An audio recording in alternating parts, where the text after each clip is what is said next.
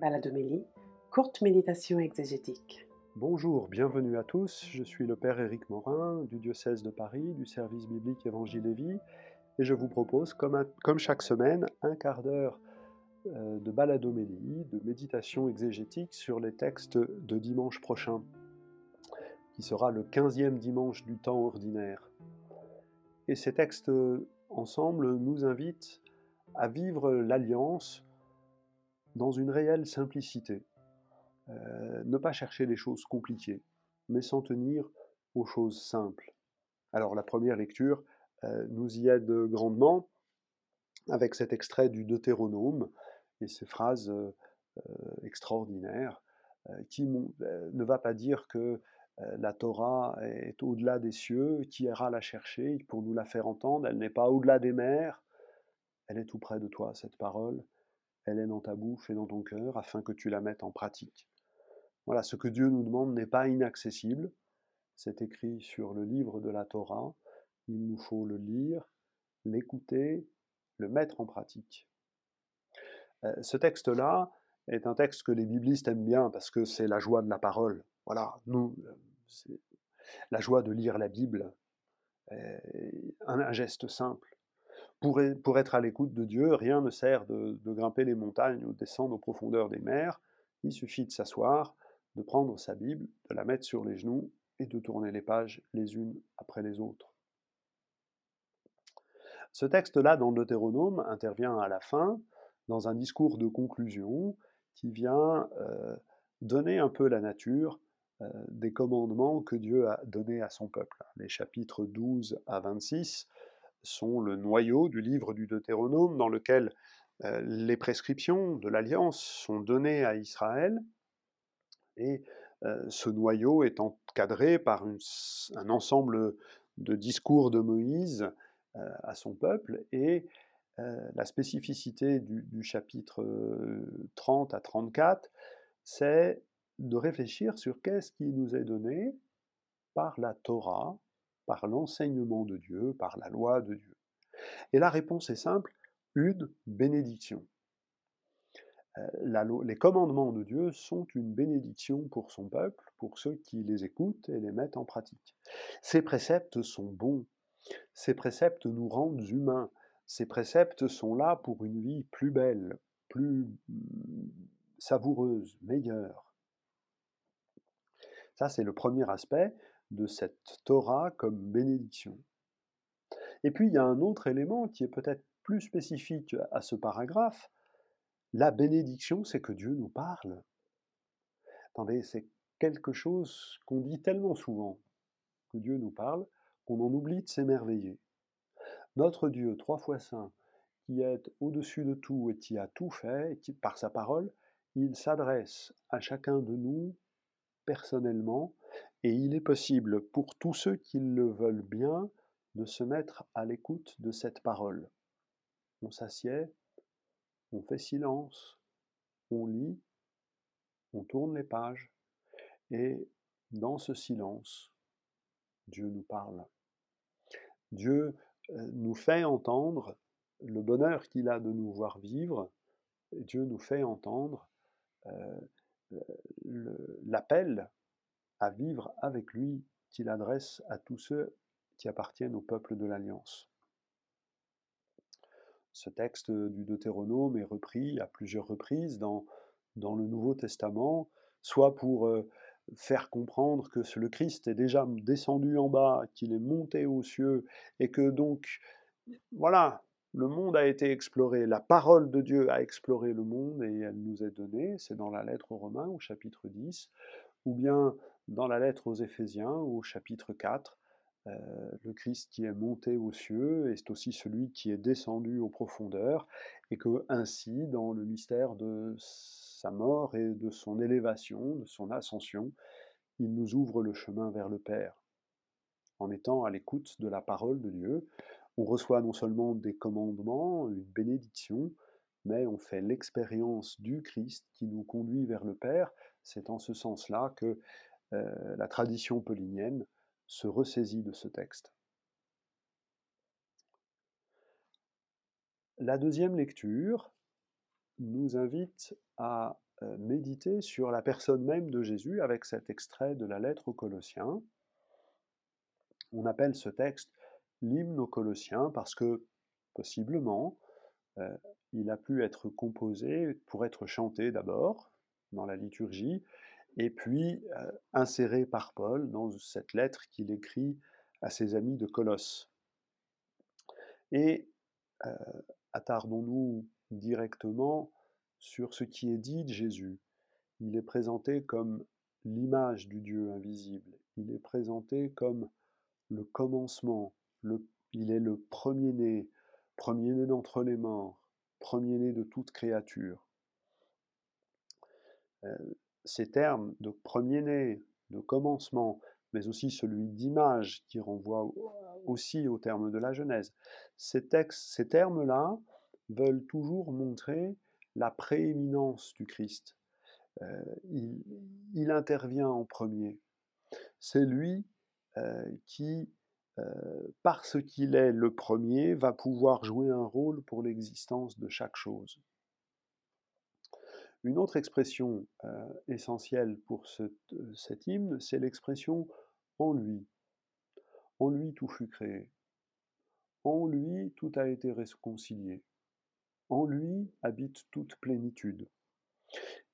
Cette expression en Christ, en lui, est une expression absolument essentielle euh, dans la théologie paulinienne, puisqu'elle euh, intervient euh, tout le temps. Hein. On pourrait parler, penser que c'est un des deux foyers de la théologie paulinienne. Nous sommes en Christ. Et pour dire cette appartenance au Christ, ce serait le deuxième foyer, il y a le langage de la croix. Ici, nous avons une définition. Qu'est-ce que ça veut dire être en lui? Euh, Ça peut vouloir dire être dans l'espace qu'est son corps, et sûrement euh, le texte pense à cela.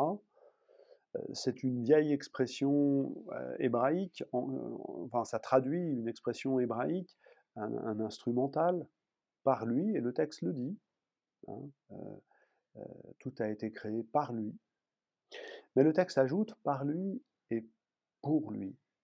Et peut-être avons-nous là euh, la définition que propose cet hymne de l'expression paulinienne en lui. Être en Christ, c'est être membre de son corps. Et comme membre de son corps, nous sommes faits par lui et nous sommes faits pour lui. C'est pour nous donner au Fils que le Père a voulu créer chacun d'entre nous. C'est pour que nous soyons membres de ce corps dont le Christ est la tête et que nous, corps auquel nous appartenons par l'expérience ecclésiale.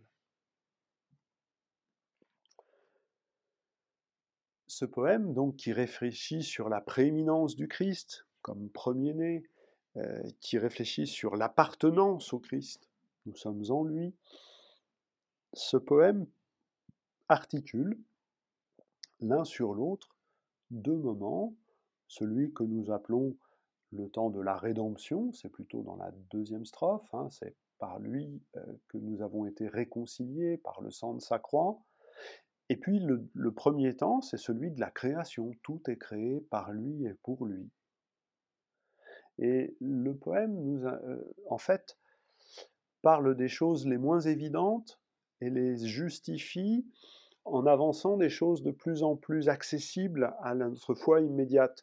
Que Jésus soit le premier-né avant toute créature, quelle expérience en avons-nous? Eh bien, nous pouvons l'inférer puisqu'il est le premier-né d'entre les morts, c'est-à-dire le premier ressuscité, ce qui veut dire qu'il y aura un deuxième, un troisième, un quatrième, toute une suite de frères et sœurs qui seront relevés. Mais le mot premier, premier-né ne signifie pas seulement euh, le premier d'une série, mais le premier-né, c'est celui qui manifeste la puissance d'engendrement du Père par laquelle tous les autres vont être eux aussi relevés d'entre les morts. Tous les autres aussi vont pouvoir participer à cet éternel engendrement du Fils. De cette expérience, de participer à l'éternel engendrement du Fils relevé d'entre les morts, il nous est possible d'inférer que le Christ est le premier-né de toute créature, que l'éternel engendrement dont il est l'objet est le point de départ de tous les autres engendrements qui participent de cet être du Christ. Nous sommes par lui et pour lui. Voilà un texte qui est extrêmement riche, qui nous permet de méditer sur la personne du Christ. Euh, être à côté du Christ simplement, c'est pouvoir bénéficier de cette transformation, de cet engendrement, et de découvrir que nous sommes par lui et pour lui. L'évangile va nous faire revenir peut-être sur des choses plus simples, mais pas moins essentielles, euh, avec ce dialogue entre Jésus et ce docteur de la loi. C'est vraiment un, dialogue sur l'essentiel. Que doit-on faire pour avoir la vie en héritage? C'est une question essentielle. Et le dialogue entre Jésus et cet homme conduit à dire des choses essentielles. C'est l'amour de Dieu et l'amour du prochain qui nous conduisent à la vie. Alors par la suite, le dialogue devient un peu technique.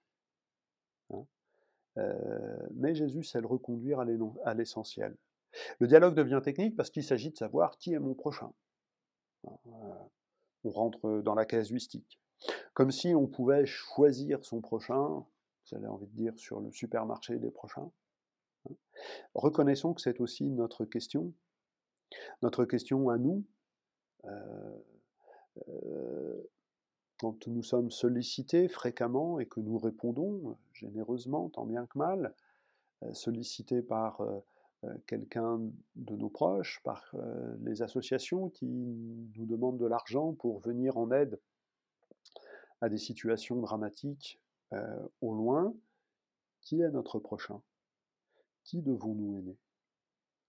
Et donc le débat est bien un débat essentiel malgré le côté parfois un peu technique.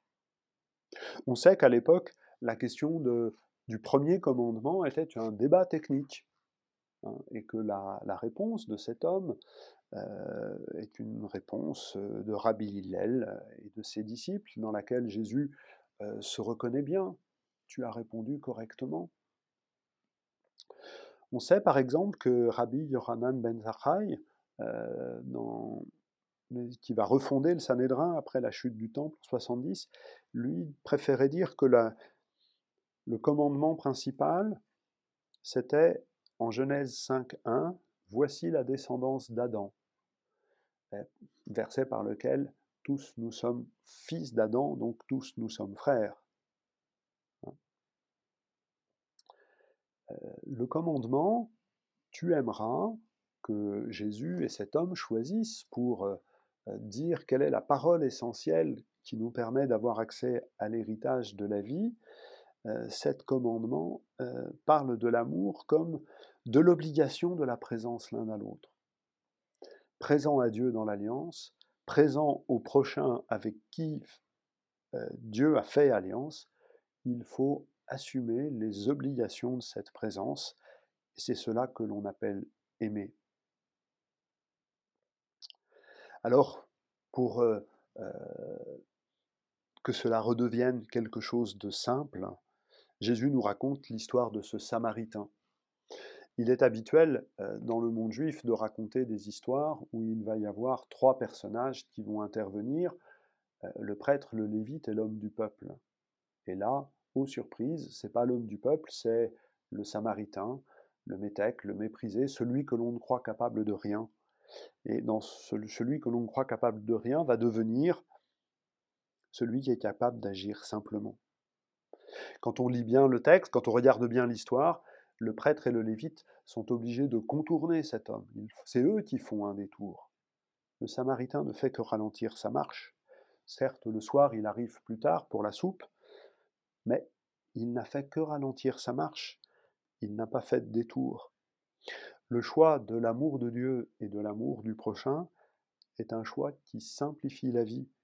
Et si nous ne savons pas par où commencer, Commençons par celui qui est sur notre route, et alors nous trouverons la force et la liberté de peut-être euh, aller au-delà. Dans la tradition chrétienne, avec Irénée et d'autres, euh, Jésus est ce bon samaritain qui nous porte euh, et prend soin de nous. Mais il est également cet homme blessé sur la route, qui attend que nous ralentissions le pas qui attend par sa présence à nos côtés que nous prenions soin de lui et que nous recouvrions, en prenant soin de lui, que nous recouvrions cette capacité à ralentir, à aller à des choses simples. Grâce à ces commandements, à cette parole de Dieu qui nous est donnée, à cette contemplation du Christ que nous pouvons faire, y compris quand nous voyons un frère blessé sur la route, nous sommes invités à constater que la vie ne nous donne pas toujours des raisons d'aimer, mais l'amour nous donne des raisons de vivre jusqu'à, comme le fit Jésus, donner sa vie pour ses amis. Je vous souhaite une bonne semaine et je vous dis à bientôt.